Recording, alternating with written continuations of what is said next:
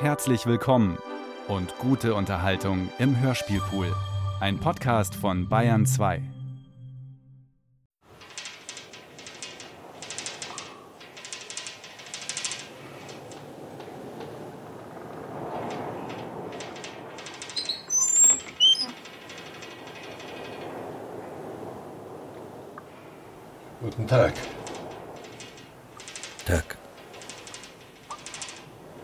niemand hier? Nur der Wirt. Ich, äh, ich muss hier warten. Ja, tun Sie das. Warten Sie. Warten geht hier ausgezeichnet.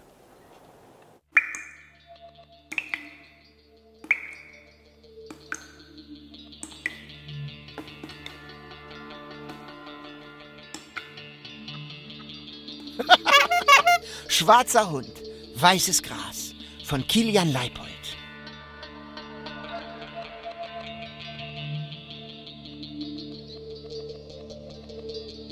Ich bin Anfang und Ende, obwohl ich kein einziges Wort spreche. Mal abgesehen von einem Gedicht. Ich liebe deine Augen, mein Freund, ihr helles Flammenspiel und so weiter. Aber das kommt erst ganz am Schluss und aus dem Nichts. Am Anfang des Films steht ein Mann schweigend in einem kahlen Schankraum herum und wartet. Über das schwarz-weiße Bild läuft in gelber Schrift der Vorspann. Stalker von Andrei Tarkowski. Von dem Raum aus, in dem der Mann wartet, konnte man die Kühltürme sehen. Nicht irgendwelche, sondern die von Tschernobyl. Nur war es damals noch nicht das berühmteste Atomkraftwerk der Welt. In den ersten Stunden des 26. April 1986, um 1.23 Uhr oder 1.24 Uhr, flog der ganze Block 4 in die Luft.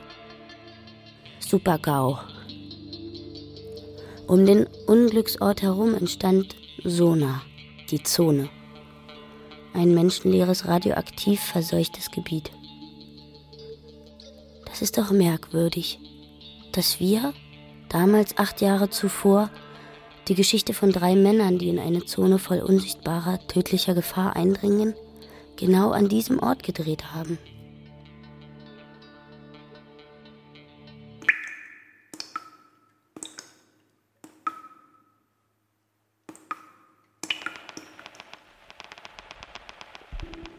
Die Hügel und Flächen unter mir sind ganz glatt. Wie abgeschliffen.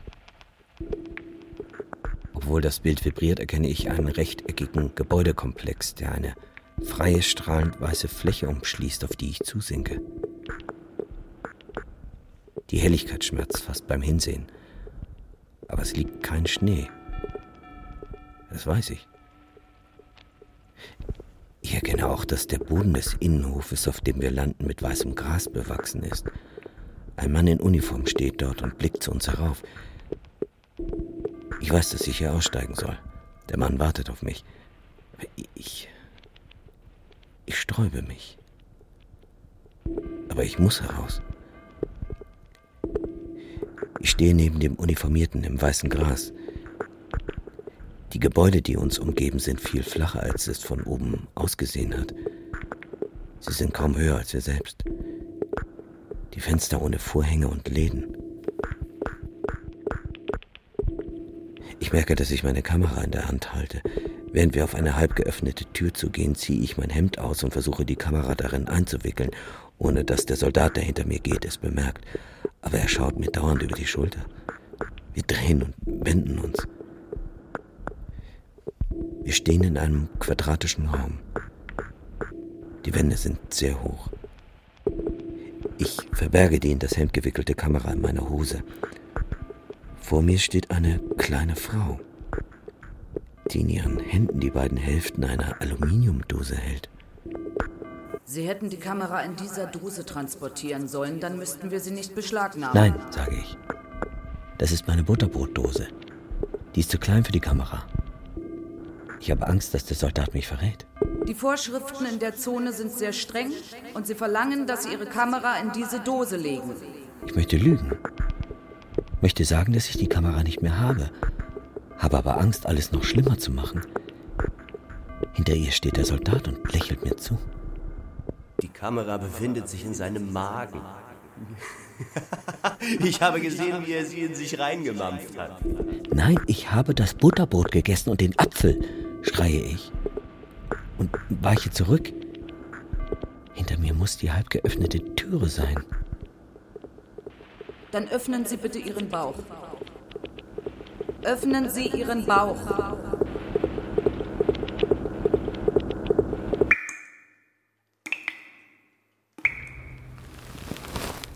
Hey, mach doch die Augen auf. Es ist schon lange hell. Bist du erschrocken?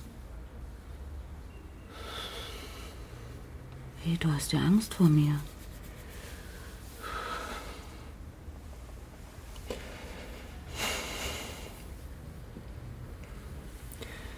Ich habe schlecht geträumt. Die Sonne scheint. Es ist kalt. Ja. Die Luft ist noch kühl. Ich war auf dem Balkon. Auf dem Balkon. In einer Plastiktüte in dem kleinen Spind. Meine Kamera. Plastik gegen die Strahlung. lächerlich. Ist überhaupt lächerlich. Aber gegen Regen schützt es. Wie lange meine Kamera in dem kleinen Spind da draußen liegt? Meinst du, sie geht noch? Das ist doch egal. Sie frisst dir ein Loch in den Kopf, wenn du sie benutzt. Schmeiß sie endlich weg. Vielleicht muss ich noch mal ein Bild mit dir machen. Was denn für ein Bild? Was man von diesem Dreck sehen kann, hast du längst geknipst.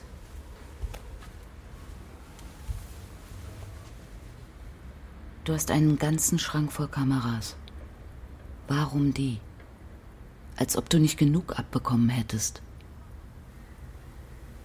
Bin genauso verstrahlt. Mich kannst du auch wegschmeißen. Verstehst du denn nicht? Ich bin leer geknipst. Genau wie diese Kamera. Sie hat dasselbe gesehen wie ich und wie ich hat sie es gespeichert. Sie in ihrem Gehäuse und ich in meinem Schädel. Ich bin nicht zu Hause. Bitte hinterlassen Sie eine Nachricht. Ja, hallo, hier ist Sergej. Habt ihr was gehört von einem der ehemaligen Liquidatoren von Block 4? Sehr eigenartig. Jemand will etwas fliegen gesehen haben in der Zone. Irgendein schwebendes Tier ohne Flügel und viel zu groß für einen Vogel. Viel zu groß. Das interessiert sich doch. Vielleicht gibt es da ja mal wieder eine Titelseite. Ja? Gut, also. Das war's, AG. Hau ab. Verrecke. Du weißt, was die Ärzte gesagt haben. Nicht ein einziges Milliröntgen darfst du mehr abbekommen. Ich vergesse dich einfach. So wie ich das Kinderkriegen vergessen habe. Wer will schon einen Krüppel ohne Beine mit zugewachsenen Körperöffnungen? Aber das wäre noch nicht einmal das Schlimmste.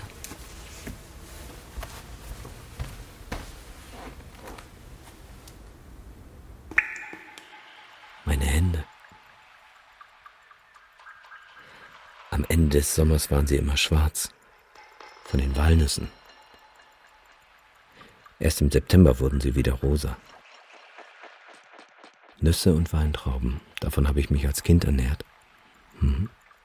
Viele Sommer lang. Wie der starke Vanya, der sieben Jahre auf dem Ofen lag und nichts als Sonnenblumenkerne gegessen hat. Deshalb hat es mich auch noch nicht erwischt, obwohl ich so oft dort war. Ich verdanke es den Nüssen und Trauben.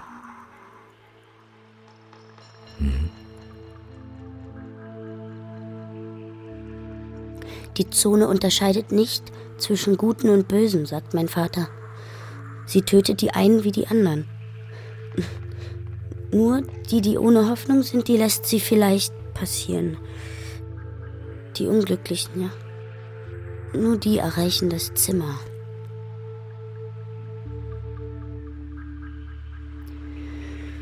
Manchmal denke ich, dass er nur wegen mir immer wieder dorthin gegangen ist.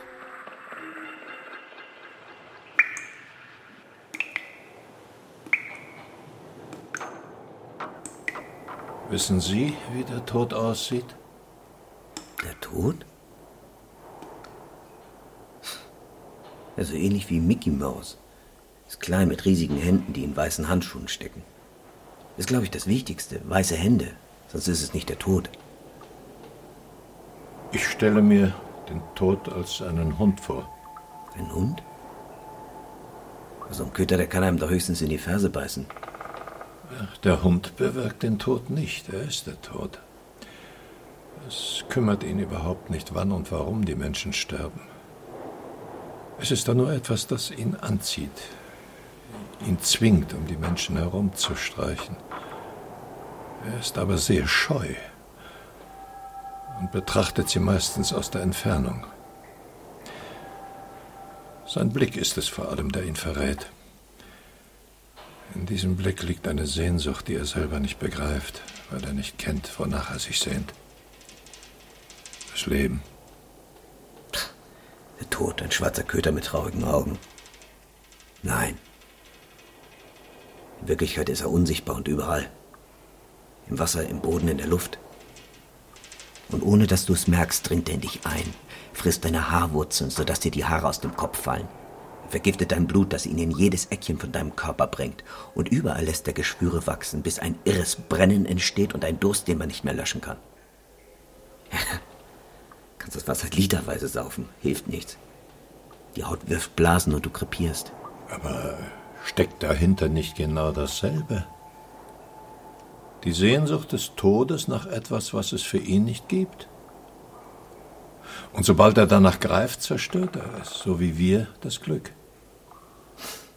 Glück. Wer hat das schon? Na, ich vielleicht, weil ich Sie getroffen habe. Sagen Sie mir Ihren Namen? Fotograf. Und Sie? Regisseur.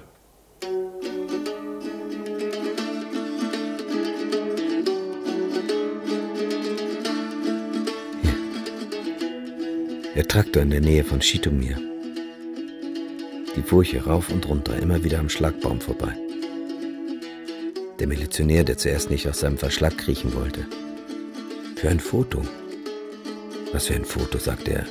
Gibt doch nicht zu sehen. Dann hat er sich aber doch hingestellt. Eine Hand auf dem Schlagbaum, direkt hinter das runde Schild mit dem weißen Balken, Durchfahrt verboten. Mit Schirmmütze, Atemschutzmaske und dem Blechschild vor der Brust. Er sah wie ein eigenartiger Ritter aus. Don Quixote, der eine eingebildete Grenze bewacht. Blickt nach links zu dem Traktor, der in einer Wolke aus radioaktivem Staub gerade den Schlagbaum passiert. Klick. Ihre Papiere könnten in Ordnung sein. Was heißt könnten? Die sind in Ordnung. Woher wollen Sie das wissen? Ich war schon tausendmal in der Zone, ich kenne die Formalitäten. Niemand kennt die Formalitäten, weil niemand weiß, was da drinnen genau los ist. Deshalb weiß auch niemand genau, welche Voraussetzungen eigentlich erfüllt werden müssen, um hineinzukommen. Was wollen Sie in der Zone? Das steht da doch. Ich bin Journalist, Fotograf. Und was wollen Sie fotografieren? Das weiß ich nicht. Kein guter Fotograf weiß das. Gute Bilder kann man nicht vorhersehen. Man kann sie überhaupt nicht sehen. Nur ahnen und abdrücken. Ach so. Es gibt nämlich nichts zu sehen in der Zone. Absolut nichts. Na, dann fotografiere ich eben das. Ach so. Kriege ich den Stempel? Moment. Sie haben unter den mitgeführten Gegenständen die Sonnenbrille nicht angegeben. Welche Sonnenbrille? Die Zone darf nur noch mit Sonnenbrille betreten werden. Auch bei Regen? Auch bei Regen. Mhm. Und in der Nacht? Auch nachts.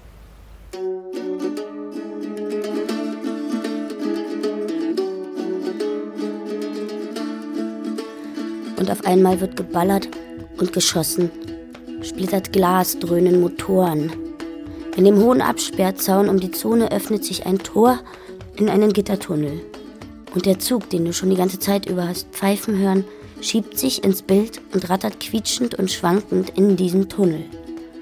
Die offenen Waggons sind beladen mit riesigen Strompuffern, die mich immer an Heizkörper erinnert haben. Es wird auch nie erklärt, warum ausgerechnet diese Ladung in die Zone fährt. Und dann schlittert der Jeep mit meinem Vater dem Zug hinterher in den Gittertunnel. Als ob es in eine gigantische Manege ginge. Was soll das mit der Sonnenbrille? Sicherheitsvorschriften. Die Augen sind der Punkt, durch den die Gefahren der Zone am leichtesten in unseren Kopf gelangen können, wo sie sofort Schaden anrichten. Aber Glas ist vollkommen nutzlos. Die Gläser müssten aus Blei sein. Es handelt sich nicht um gewöhnliches Glas, sondern um getöntes. Ach, Unsinn. Die Strahlen dringen überall ein, es gibt keinen Schutz. Abhauen ist alles, was man machen kann. Warum wollen Sie dann hinein? Ich suche ein Bild. Warum? Für Geld natürlich. Für was stehen Sie denn hier? Hm. Für einen der von Ihnen mitgeführten Gegenstände könnte ich Ihnen eine Sonnenbrille beschaffen. Ja? Haben Sie von einem fliegenden Wesen gehört, das sich in der Zone rumtreibt? Ein Vogel? Hm, nicht unbedingt. Es gibt nur kleine Vögel in der Zone, fast schon Insekten. Dort bewegt sich nichts, das sage ich doch, absolut nichts. Außerdem schaue ich nie in die Zone hinein, nur aus ihr heraus. So kann nichts in meine Augen dringen. Kurz nachdem der Stalker mich und meine heulende Mutter verlassen hat, steht er mit den beiden anderen, dem Schriftsteller und dem Wissenschaftler, in dieser schäbigen Bar. Und ein Wirt mit dem Namen Lüger oder Ljuger. Ich habe das nie verstanden. Warum musste der überhaupt einen Namen haben und dann so einen komischen? Und vor allem, wo er, wie ich, kein einziges Wort spricht in dem ganzen Film.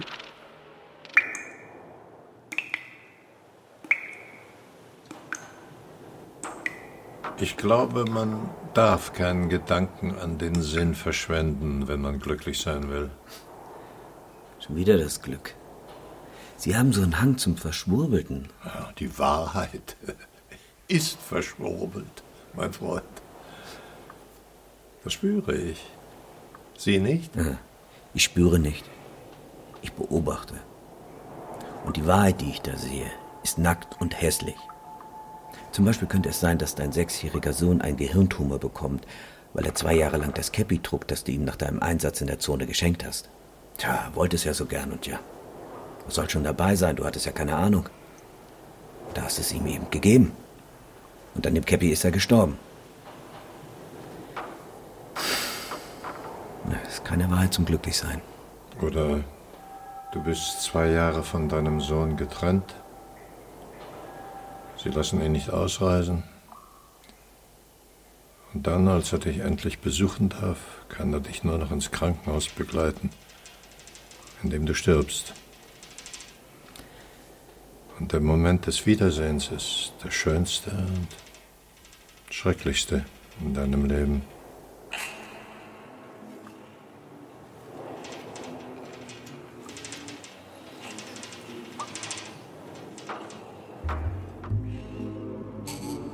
Nicht einmal die Bioroboter auf dem Dach von Block 3 hatten Sonnenbrillen. Dafür Blütenblätter. So wurden die Gasmasken vom Typ Astra 2 genannt. Außerdem Bleiplatten über dem Rückenmark und in den Schuhen. Bleischürzen für den Unterleib und bleigefütterte Handschuhe. Aber keine Sonnenbrillen. Zieh die verdammten Fäustlinge an, hat mich der Kommandeur des Räumungskommandos, der das Anlegen dieser selbstgebastelten Schutzanzüge überwachte, angebrüllt. Hat mich natürlich geweigert. Wie soll man mit Bleifäustlingen Blende und Schärfe einstellen und den Auslöser drücken? Dummkopf, hat er mich angefahren. Komm hinterher bloß nicht zu mir und jammere, weil dir die Knochen aus den Händen rieseln.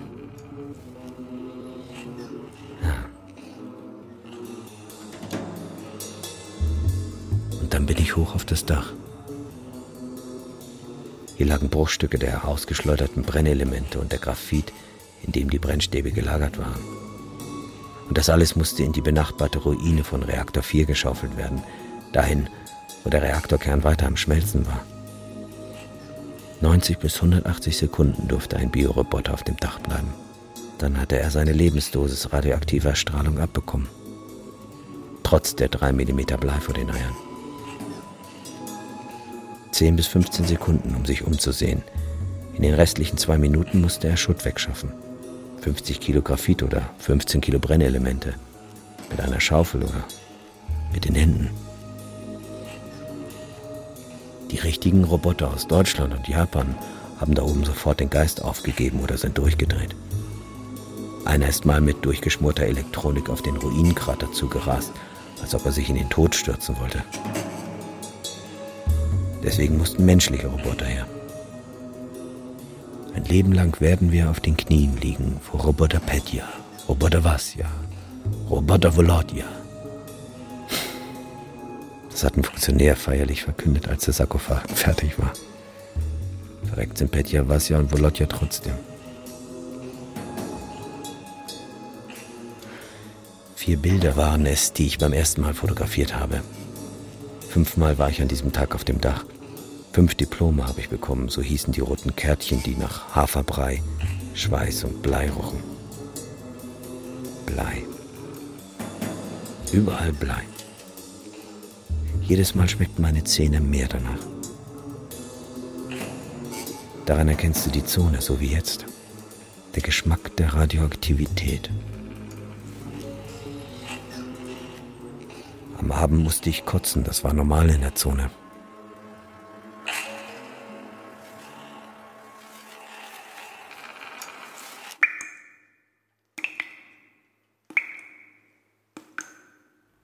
Das ist mir auch erst viel später aufgefallen, dass man den Motor der Dresine, mit der die drei in die Zone fahren, überhaupt nicht mehr hört.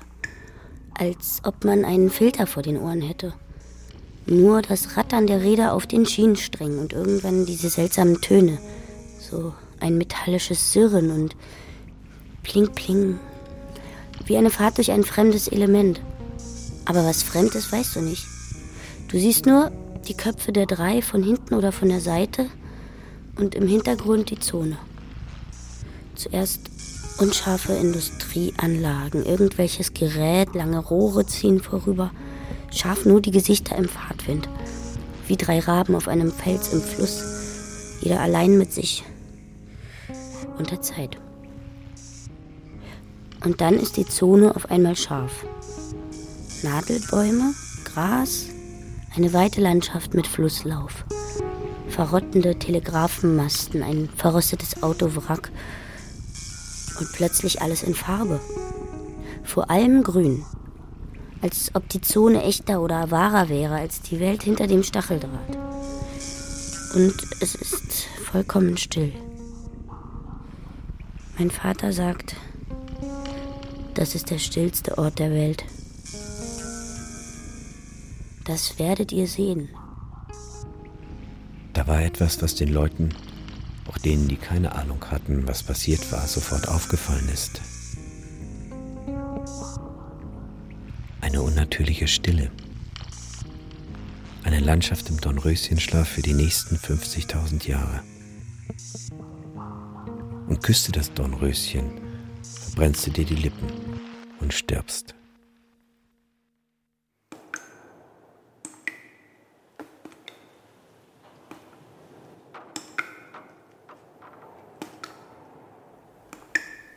Geht es Ihnen beim Fotografieren um die Entlarvung der Lüge?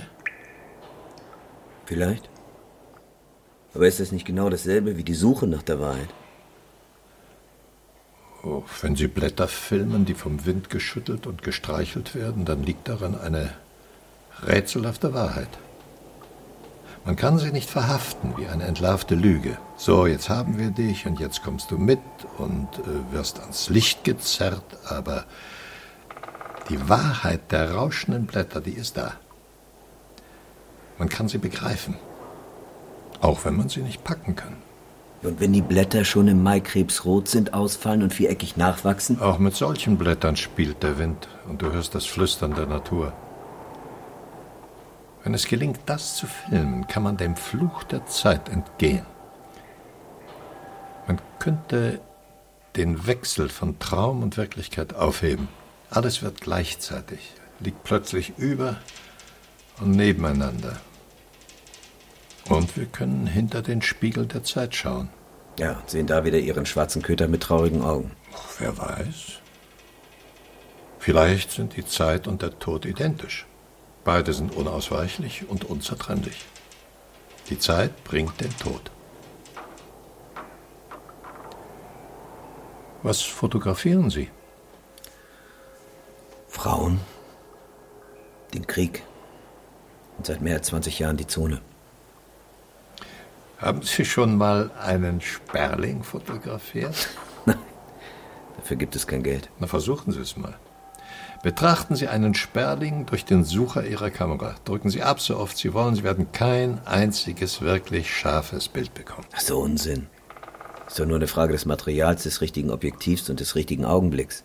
Klick und du hast ihn im Kasten. Ja, aber nur den Umriss, nicht sein Wesen. Das Wesen des Sperlings entzieht sich uns. Wir irren uns immer, wenn wir versuchen, einen Sperling zu ergründen. Ja, wozu auch? Vielleicht, wenn er vier Flügel oder zwei Schnäbel hätte. Ja, dann könnte sich die Sache wieder lohnen. Würde so ein Bild etwas über den Vogel verraten? Ja, nicht über den Vogel, aber über den Menschen. Im Grunde interessieren wir uns doch nur für uns selbst. Das ist vielleicht die größte Katastrophe. Auf was warten Sie eigentlich?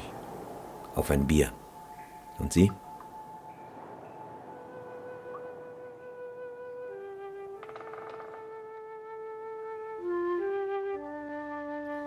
Und auf einmal ist von mir die Rede. Seine Tochter ist eine Mutantin, ein Opfer der Zone, wie man sagt. Sie hat angeblich keine Beine. Nur diese zwei Sätze. Rechts die Schienen führen zum Kraftwerk. Ja, links geht's nach Schitomir. Da habe ich schon mal eine Mutation fotografiert. Es ist unglaublich, wie schnell hier alles zuwuchert. Manche Schwellen sind kaum noch zu erkennen. Eigentlich ein Paradies. Flüsse, Seen, Grasebenen, Buschland, wo früher Felder und Straßen waren. Obstbäume blühen zwischen den Ruinen der Dörfer.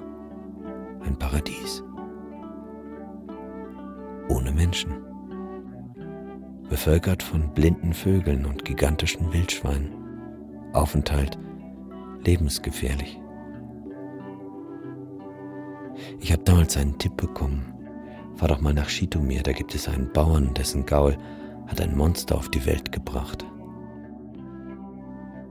Ich wollte eigentlich zum Volleyball, aber dann bin ich halt in die Zone gefahren. Es musste schnell gehen.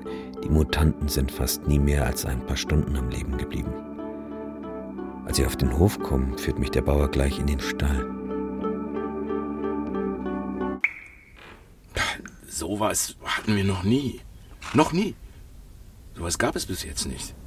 Nirgends. Und dabei haben wir schon tausend Gäule auf die Welt gebracht. Mehr. Ach, es waren mehr. Mehr als tausend Gäule. Kommen Sie, das da in der Ecke. Das Bündel, das ist es. Sehen Sie? Nein, nein, nein, nein, nein, das, das ist zu dunkel hier. Ich kann fast nichts erkennen. Hm, es ist noch nass von der Geburt und es lebt noch. Sehen Sie, der Körper hebt und senkt sich ganz leicht. Fotografieren Sie es, bevor es stirbt. Es geht hier nicht. Es ist viel zu dunkel. Hören Sie, wir müssen es ins Freie tragen. Ich brauche Tageslicht. Hm, geht das wirklich nicht hier? Nein. Bitte. Hm. Wie auf einen störrischen Esel habe ich auf ihn eingeredet. Endlich hat er den zitternden Haufen auf die Arme genommen und wir sind ins Freie gegangen. Es war sonnig, kaum Wolken am Himmel, wie jetzt auch wieder. Und dann hat er es mir entgegengestreckt. Es war ein frisch geborenes Fohlen, nass und dunkel von dem Blut der Geburt. Der Kopf war unnatürlich lang, aber das Schlimmste waren die Beine. Die beiden Hinterbeine sahen aus wie zwei entwurzelte Bäume. Sie verzweigten sich jeweils zu drei gebogenen Beinchen mit klauenförmigen Hufen. Zusammen mit den beiden Vorderbeinen waren es acht. Ein Fohlen mit acht Beinen. Dahinter der Bauer im weißen Hemd unter einer ausgebleichten, blutigen Schürze. Die linke Faust hat er unter den Bauch des Fohlens geschoben, die rechte umfasst den Hals und hält das Tier hoch. weiß noch genau den goldenen Ehering an der blutigen Hand. Klick. Mann, haben Sie mich erschreckt. Wer sind Sie? Na, äh, einer wie Sie. Stappt so durch die Gegend mit meiner Hupe. Ist aber nicht gerade ein Naherholungsgebiet hier. Oh, aber ist doch schön prächtig alles. Die Bienen, die Wildschweine und erst die Häuser, die Sie da haben stehen lassen. Findest du nicht? Keine Menschen, aber Sachen und Sächelchen. Zum Beispiel das. Was wollen Sie damit? Das Ding strahlt bis zum Ende der Menschheit. Siehst du irgendwelche Strahlen? Ja, ich habe ein Auge dafür. Um Ihren Kopf zum Beispiel liegt ein wunderbarer Strahlenkranz wie bei einem Heiligen. Ah ja? Oder beim Narren. Ja, vielleicht ist es die Nachmittagssonne. Vielleicht auch die radioaktive Strahlung. Kann ich Sie fotografieren? Was kriege ich dafür? Meine Sonnenbrille? Äh, brauch keine. Ich habe schon 20 rausgeholt. Ist außerdem ganz billig, das Ding. Ganz billig. Kann ich trotzdem ein Foto machen von Ihnen und Ihrer Hupe? Nein. Aber wenn du dich hier in die Büsche schlägst, weg von den Gleisen, diese Spur da lang, ja, dann kommst du nach mir neue. Ja, ja, ja, ja, ja. Da steht noch was. Halbwegs steht dort alles noch. Da lebt so ein Weibsbild, ja, noch mit ein paar Hühnern. Die ist immer zu da und immer zu freundlich.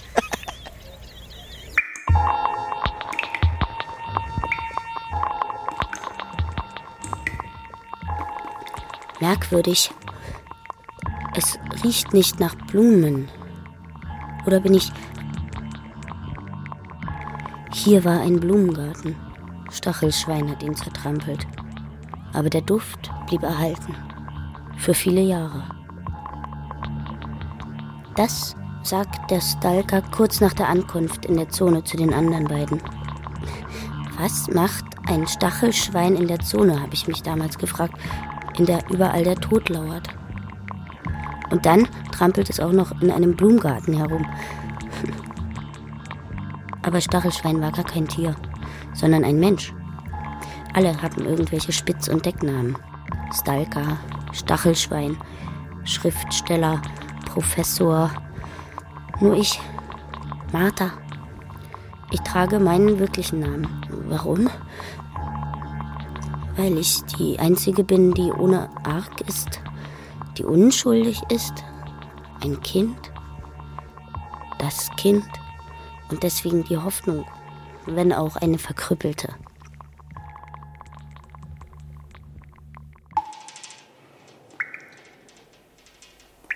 Betrachten Sie bei der Arbeit manchmal Ihre Hände? Nein. Nie? Nein, nicht mit Absicht. Ich bin Fotograf, meine Hände halten die Kamera, durch die ich schaue. Soll ich sie da betrachten? Na, Sie könnten die Kamera doch mal sinken lassen. Oder Sie beobachten Ihre Hände beim Nachdenken. Mich interessiert meine Umgebung, nicht meine Hände. Die sind auch nur ein Werkzeug. Ja, aber was für eins?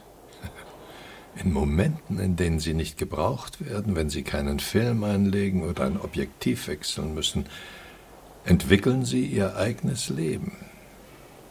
Sie erforschen die Welt, ohne dass sie es merken. Das ist möglich. Aber wozu soll ich mir das anschauen? Ein Weg ins Unbekannte. Ihre Hände führen sie zu Dingen, die sie selbst nicht begreifen. Unsere Hände haben das Werkzeug erfunden, nicht wir. Ich habe einmal eine Sequenz gedreht, die beginnt mit der Hand eines Schlafenden, die halb in seichtes Wasser hängt. Die Kamera gleitet ganz dicht über die vollkommen glatte Wasserfläche. Das Wasser bedeckt einen gekachelten Boden, Algen treiben im Wasser, Gegenstände ziehen unter der Wasseroberfläche vorbei. Eine Spritze, ein Uhrwerk, ein Maschinengewehr, ein Spiegel, das Bildnis eines Apostels, ein Aquarium, schwarzes Öl, eine schwere Eisenfeder, ein Kalenderblatt, Münzen und dann Obwohl man in dem Glauben ist, sich immer weiter von ihr entfernt zu haben, kommt auf einmal wieder die Hand. Und? Was soll das sein? Der Sinn des Lebens, der Lauf der Welt? Das Wesen der Zivilisation. Die ersten Lebenszeichen der Zone hatte keiner beachtet. Die riesigen Tannennadeln, die falschen Farben der Natur. Erst als die Kinder als Krüppel zur Welt kamen. Vorher ging es nur um den Reaktor und die Funktionäre. Wer etwas verbockt, wem kann man was in die Schuhe schieben und was lässt sich wie vertuschen. Jeder hatte eine strahlende Leiche im Keller. Jeder. Damals habe ich auch mein berühmtestes Foto geschossen, das Bild der Katastrophe in Schwarz-Weiß. Eine Aufnahme aus dem Helikopter bis zu 1800 Röntgen in der Stunde bekamen die Piloten direkt über dem Kraftwerk ab. Manche hatten mitten im Flug Schwindelanfälle. Aber dieser Flug verlief ruhig. Könnt ihr euch am Rand der Tür halten, dass ich zwischen euch das Kraftwerk ins Bild kriege? Tür auf. Die beiden Wissenschaftler in ihrer weißen Schutzkleidung links und rechts ich nicht ganz zentral hinter dem einen mit dem Schweinerüssel vor dem Gesicht. Es war die zweite Generation Atemschutzmasken. Maulkorb, Schweinerüssel, Blütenblatt. In der Reihenfolge. Dadurch und durch den Dosimeter, den einer der beiden durch die Luke hielt, bekam das, was jenseits der Öffnung in gleißendem Licht lag, seinen Thrill und seine Bedeutung der zerstörte Block 4 des Kernkraftwerks Tschernobyl. Klick. Komisch. Dass mir jetzt der schwarze Hund einfällt, wie er durch das flache Wasser springt. Und mein Vater liegt auf einem Stückchen Erde, gerade so groß wie er selbst. Um ihn herum unbewegtes Wasser. Es sieht fast so aus, als ob er einfach auf dem Wasser liegt seitlich die Hand unter dem Kopf. Erschöpft, müde oder tot. Und plötzlich kommt von hinten ein Hund durch das Wasser gesprungen. Nicht schnell, aber irgendwie heiter, gelassen und lässt sich zwischen den angewinkelten Beinen meines Vaters nieder. Ein Bewohner der Zone. Kein Besucher. Ein rätselhaftes Wesen. Ein Zeichen aber du kannst es nicht entschlüsseln. Es gibt keine Hunde und Katzen mehr in der Zone. Nachdem sie die Menschen evakuiert hatten, kamen die Jägerbrigaden. Tagelang hat es geknallt in der Zone. Für 30 Rubel pro Mann, das waren damals 10 Flaschen Wodka, zogen sie über die verlassenen Dörfer und erschossen alles, was ein Fell und einen Schwanz hatte, bis die Munition zu Ende war. Was dann noch lebte, wurde mit den Toten begraben. Die Zone ist eine dünne Schicht über unzähligen Gräbern, Gruben voller verstrahlter Hunde, Katzen, Maschinen, Häuser. Muss man sich vorstellen. Ganze Häuser, ganze Dörfer.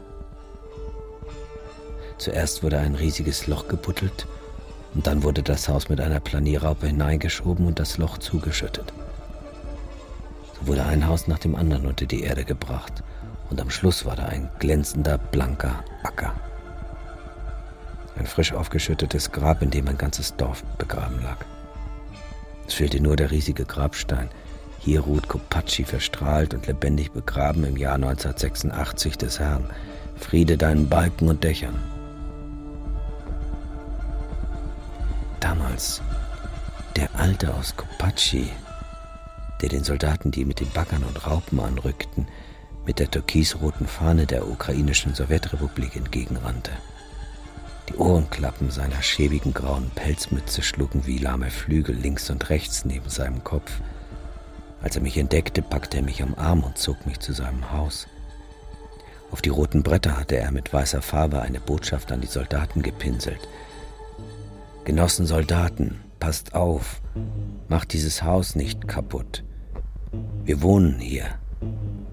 Und daneben genau die gleiche Botschaft nochmal. Doppelt hält besser, was? das musst du fotografieren. Wenn Sie das lesen, dann überlegen Sie es sich nochmal. Was meinst du? Das glaube ich nicht. Man kann hier nicht mehr leben. Ist alles verstrahlt. Das Haus, der Boden, die Tiere.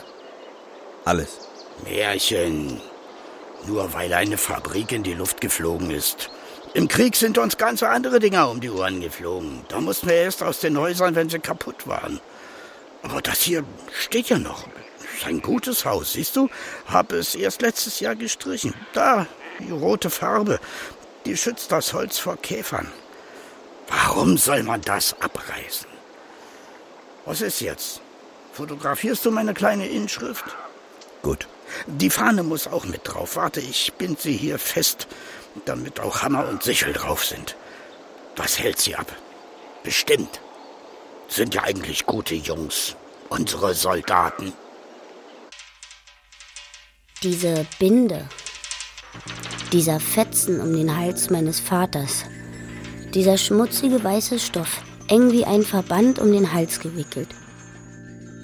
Ich habe mich immer gefragt, warum hat er das? Verbirgt sich dahinter eine Wunde oder ist das ein Halstuch gegen die Kälte? Er trägt es schon ganz am Anfang, als die Kamera über das Bett gleitet, in dem wir liegen. Und ganz am Schluss, als er wieder in diesem Bett liegt. Es erinnert irgendwie an den Kragen eines Priesters und an einen Verletzten. Beides. Ein Christus mit Frau und Kind.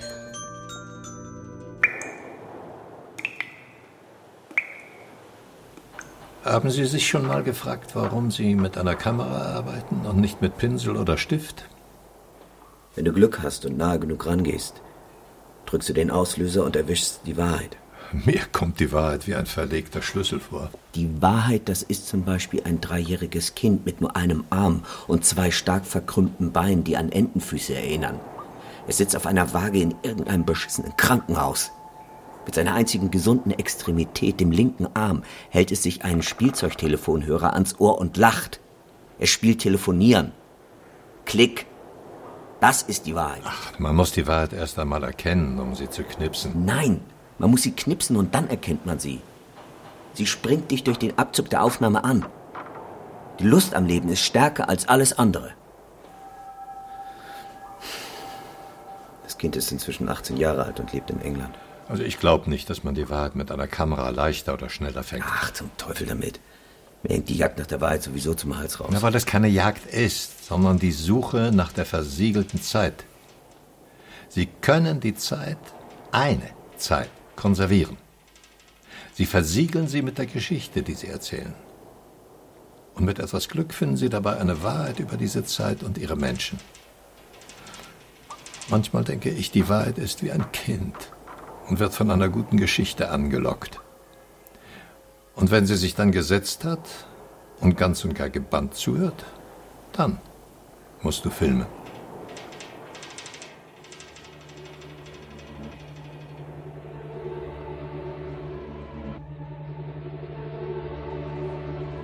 Hier haben sie tatsächlich ein Dorf stehen lassen. Mehr neue, wenn die Hupe nicht gelogen hat. Wahrscheinlich haben sie es übersehen. Das Unkraut auf der Straße, das niedrige Storchennest in dem Baum da. Ach, das ausgeschlachtete Moped. Wahrscheinlich hat er da die Hupe abmontiert. Und verfallene Häuser. Nach einer Weile nimmst du in ihnen den Geruch der Menschen wahr, die dort gewohnt haben – wenn du in viele dieser toten Häuser gehst, wirst du selbst krank. Ist ein Haus bewohnt, bleibt es gesund, egal wie alt es ist. So wie das Haus da hinten mit den Apfelbäumen und den Hühnern im Garten. Willst du einen Apfel? Wie bitte? Einen Apfel. Hier wachsen die prächtigsten Äpfel, die du je gesehen hast, mit roten Bäckchen und groß wie Melonen. Solche gibt's sonst nur im Paradies. Oder bei Schneewittchen. naja, vielen Dank. Oder vielleicht ein paar Eier. Nein, ich suche einen äh, fliegenden. Ja, wenn ich das wüsste. Einen fliegenden Elefanten. ja, ja, in der Art. Haben Sie einen gesehen? Hier ist fast alles möglich. Ist ja schließlich die Zone. Was willst du damit? Ich bin Fotograf. Ich fotografiere die Zone. Und ihre Bewohner. Ich bin Martha. Mhm. Martha? Ja. Hm. Lebst du schon immer hier? Ja. Ich bin in der Zone geboren. Ein Kind der Zone. So haben sie mich genannt. Ah, das wäre ein Wunder. Glaubst du nicht an Wunder? Nein. Wozu? Niemand glaubt mehr daran. Und das Schlimmste, niemand braucht sie. Dabei, Wunder können den Dingen einen Sinn geben.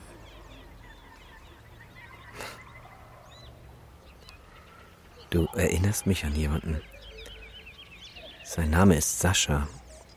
Er war Klempner im Kraftwerk und hatte Dienst, als es passiert ist. Natürlich hat er sich sofort um das Wasser gekümmert, das nach der Explosion überall ausgetreten ist. Als ihm etwas davon auf den Arm spritzte, nahm er ein Handtuch und wischte es einfach ab. Dabei hätte er sich die Haut mit Seife runterschrubben müssen. Aber hat er nicht gewusst. Ich habe ihn in der Klinik Nummer 6 in Moskau getroffen, wo die schlimmsten Fälle gelandet sind, die hoffnungslosen. Die russischen Ärzte gaben ihm keine Chance. Und dann? Ja, dann ist Robert Gale aufgetaucht, ein amerikanischer Spezialist für Knochenmarkstransplantation. Sascha hat die Operation überstanden und sein Zustand stabilisierte sich. Aber sie ließen ihn nicht nach Haus zu seiner Familie in Kiew, weil sie die Reaktion seines Körpers beobachten wollten. Er musste sich regelmäßig in der Klinik Nummer 6 melden zur Kontrolle. Wie ein Schwerverbrecher auf Bewährung. Und trotzdem war er immer gut gelaunt, wenn ich ihn besuchte. Wird schon alles werden, sagte er und klopfte mir mit der gesunden Pranke auf die Schulter, dass ich fast in die Knie ging. Ein Wunder. Der Kerl. Komm mit. Ich zeig dir etwas.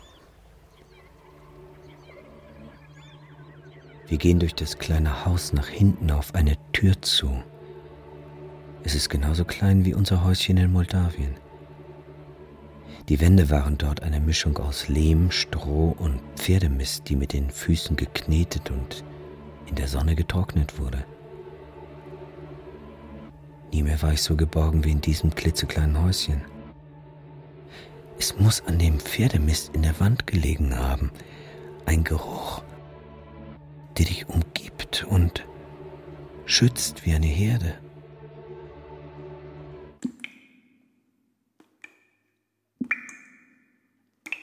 Haben Sie ein Pferd? Ein Pferd? Nein. Kein Pferd. Eine Kuh. Gleich hinter der Tür. In einem Zimmer? Warum denn nicht? Hast du Angst? Vor einer Kuh? Vor dem Zimmer. Du wärst ja nicht der Erste. Die ganze Zeit wollen die drei zu dem Zimmer. Und dann, als sie davor stehen, geht keiner rein. Keiner. Dabei gibt es nicht einmal eine Tür. Du siehst sie am Boden sitzen, am Ende ihrer Reise, triefend niedergeschlagen, erschöpft, verwundet. Dann weicht die Kamera zurück, bis dir auf einmal dämmert, dass du dich in dem Zimmer befinden musst. Das Zimmer der Wünsche. Wasser bedeckt den Boden und es fängt an zu regnen. Ein Schauer, noch einer und es gießt in Strömen, mitten in dem Zimmer in der Zone. Welche Zone? Es gibt nur eine. Komm, aber leise.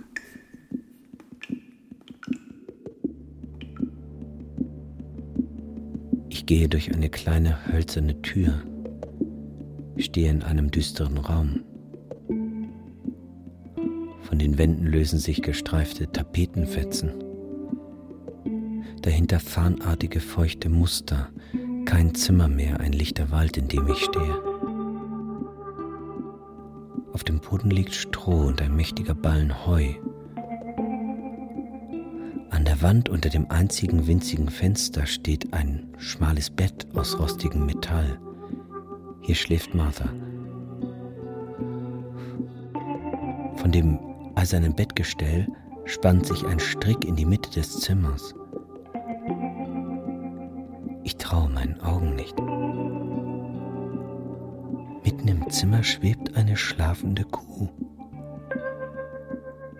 Der Strick liegt um ihren Hals und hindert sie am Aufsteigen, als ob sie ein Fesselballon wäre.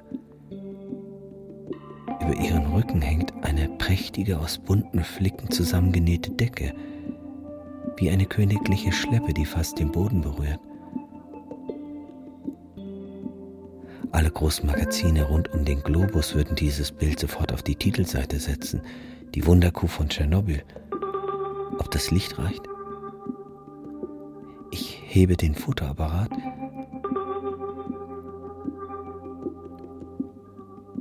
drücke nicht ab. Wunder kann man nicht verkaufen. Besonders dann nicht, wenn sie wahr sind.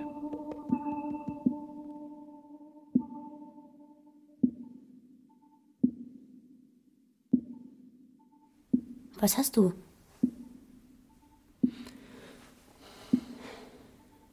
Ich hau ab. Und wohin gehst du? Zu meiner Frau und meinem Kind. Keine Ahnung, habe. Meine Tochter war doch noch gar nicht auf der Welt. Trotzdem habe ich das gesagt.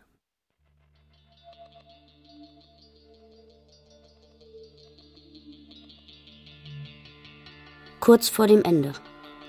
Einzelne Flocken fallen sanft wie Federn vom Himmel, bleiben kurz auf meinem Kopftuch liegen, ein goldenes russisches Kopftuch, so dass du vielleicht an eine Ikone denkst. Ja, es ist in Farbe, obwohl doch eigentlich nur die Zone Farben hat. Die Welt drumherum ist schwarz-weiß. Nur meinen auf und ab wippenden Kopf siehst du. Und es sieht so aus, als ob. Ja, als würde ich gehen. Als die Kamera zurückweicht, löst sich das Rätsel.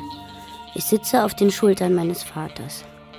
Und jetzt erkennst du auch, dass wir zum Ufer eines künstlichen Sees hinuntersteigen, mein Vater mich auf den Schultern und meine Mutter. Auf der anderen Seite des Sees erheben sich vor einem fahlen Winterhimmel mächtig die Kühltürme von Tschernobyl. Solange du nur meinen Kopf siehst, siehst du die Erfüllung des innigsten Wunsches meines Vaters. Das, was er sich in dem Zimmer wünschen würde, wenn er dürfte, wenn er kein Stalker wäre.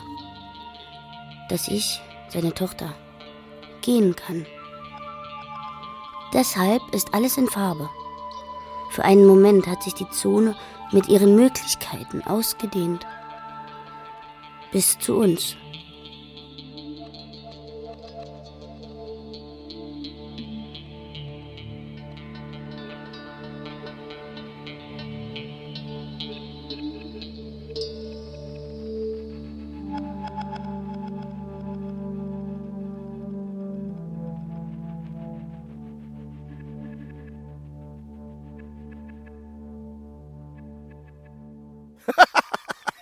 Schwarzer Hund, weißes Gras von Kilian Leipold. Dem Fotografen Igor Kostin aus Kiew gewidmet, der 20 Jahre lang die Katastrophe von Tschernobyl und ihre Folgen dokumentiert hat. Fotograf Vincent Leitersdorf. Martha Maria Kwiatkowski. Regisseur Otto Mellis. Frau Katrin Welisch. Hupe Lars Rudolf. Milizionär Julian Mehne. Bauer Andreas Leupold. Alter Karl-Heinz Kowinski. Komposition Tarwater. Ton und Technik Jean Chimchak. Regieassistenz Karina Lüttke. Regie Kai Green. Habe ich erwähnt, dass uns der schwarze Hund begleitet hat? Nein? Ist aber so. Es war übrigens ein Hund aus Estland, der nur estnische Kommandos verstand. Trotzdem ist er mitgekommen. Produktion Bayerischer Rundfunk 2011. Redaktion Katharina Agathos.